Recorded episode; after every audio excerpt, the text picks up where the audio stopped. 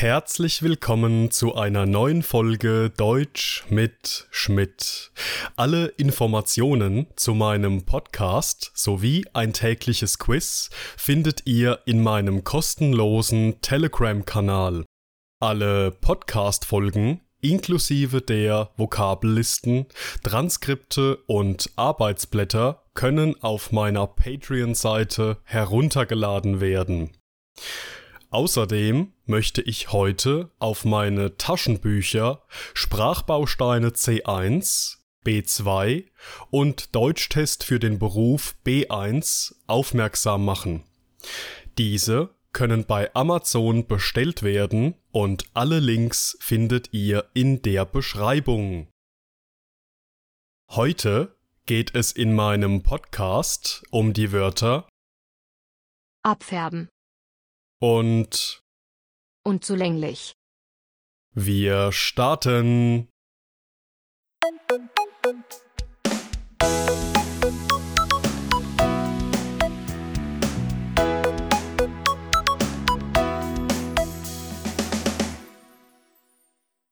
Unser erstes Wort für heute lautet abfärben.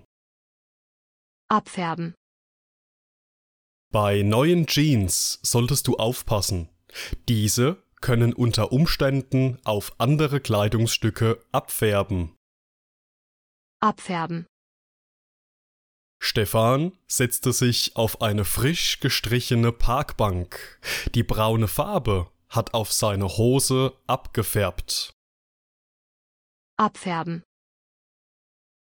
Das freundliche und auch großzügige Verhalten von Maria färbt auf ihre kleine Tochter ab. abfärben, Die negative Stimmung der Geschäftsführerin hat inzwischen auf die gesamte Abteilung abgefärbt.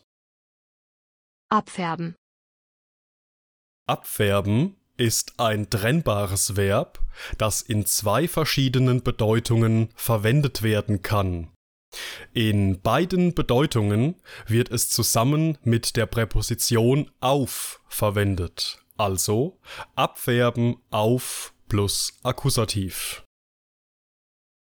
Unser erstes Beispiel handelt von einem Ratschlag. Bei neuen Jeans solltest du aufpassen. Diese können unter Umständen auf die anderen Kleidungsstücke abfärben.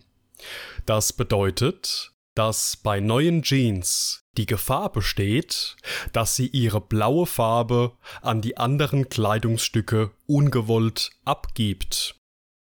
Abfärben bedeutet in diesem Kontext demnach so viel wie Farbe verlieren, Farbe übertragen oder Farbe an etwas oder jemanden abgeben.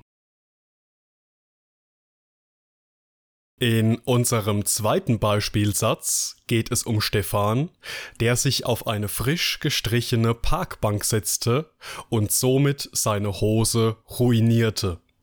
Denn die braune Farbe, mit der diese Bank gestrichen wurde, hat beim Kontakt mit Stefans Hose abgefärbt. Auch hier bedeutet unser heutiges Verb abfärben, dass sich die Farbe von einem Objekt auf ein anderes Objekt übertragen hat. Das freundliche und auch großzügige Verhalten von Maria färbt auf ihre kleine Tochter ab.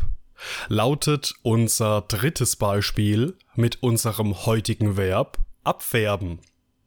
Hier bedeutet es, dass das Verhalten von Maria, in diesem Fall ihre Großzügigkeit, auf ihre kleine Tochter abfärbt.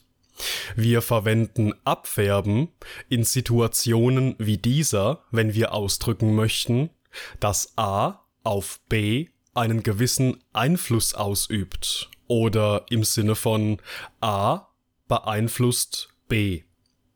Demnach scheint die Tochter von Maria genauso freundlich und großzügig zu sein wie Maria selbst, da Mutter und Tochter eine Menge Zeit miteinander verbringen. Und in unserem letzten Beispielsatz wird abfärben in eben dieser Bedeutung verwendet. Hier geht es darum, dass die negative Stimmung der Geschäftsführerin auf die gesamte Abteilung abgefärbt hat. Auch hier bedeutet es, dass diese Geschäftsführerin ihre schlechte Laune abgegeben oder übertragen hat und die Mitarbeiter in dieser Abteilung, die Kontakt zu dieser schlecht gelaunten Chefin haben, inzwischen genauso negativ gestimmt sind wie die Chefin selbst.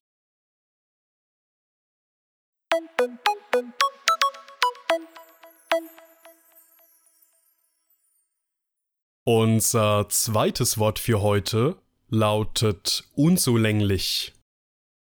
Unzulänglich. Die digitale Ausstattung an deutschen Schulen ist unzulänglich. Unzulänglich.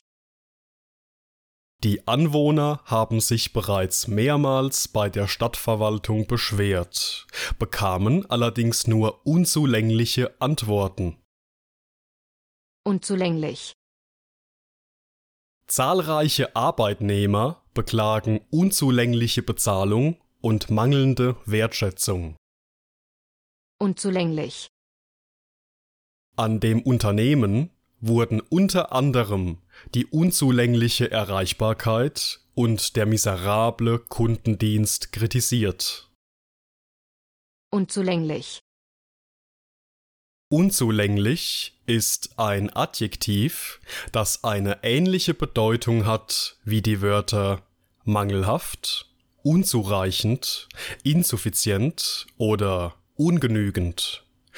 Wir verwenden es immer in Situationen, in denen eine bestimmte Sache entweder in Quantität, also der Menge, oder aber in Qualität nicht ausreichend ist und den Erwartungen nicht entspricht. In unserem ersten Beispiel geht es darum, dass die digitale Ausstattung wie beispielsweise Computer, Notebooks oder Tablets an deutschen Schulen unzulänglich sei. Das bedeutet, dass die digitale Infrastruktur an deutschen Schulen mangelhaft ist und nicht den Erwartungen entspricht. Stattdessen arbeiten noch immer viele Lehrer mit einer Kreidetafel und sogenannten Overhead-Projektoren, die aus den 70er Jahren stammen. Unser zweiter Beispielsatz handelt von Anwohnern, die sich bereits mehrmals bei der Stadtverwaltung beschwert haben, allerdings nur unzulängliche Antworten bekommen haben. Das bedeutet, dass die Antworten dieser Stadtverwaltung den Anwohnern nicht ausgereicht hat, um die Probleme zu lösen. Zahlreiche Arbeitnehmer beklagen unzulängliche Bezahlung und mangelnde Wertschätzung. Lautet unser dritter Beispielsatz mit unserem heutigen Adjektiv unzulänglich. Auch hier bedeutet es, dass die Bezahlung, also das Geld, das man am Monatsende für seine geleistete Arbeit bekommt, nicht ausreichend oder einfach zu wenig ist. Und in unserem letzten Beispiel geht es um ein Unternehmen, das wegen seines miserablen Kundendienstes und seiner unzulänglichen Erreichbarkeit kritisiert wurde. Das bedeutet, dass man, egal wann man bei dieser Firma anruft, niemanden erreichen kann. Somit ist die Erreichbarkeit unzulänglich, also ungenügend, mangelhaft oder einfach schlecht.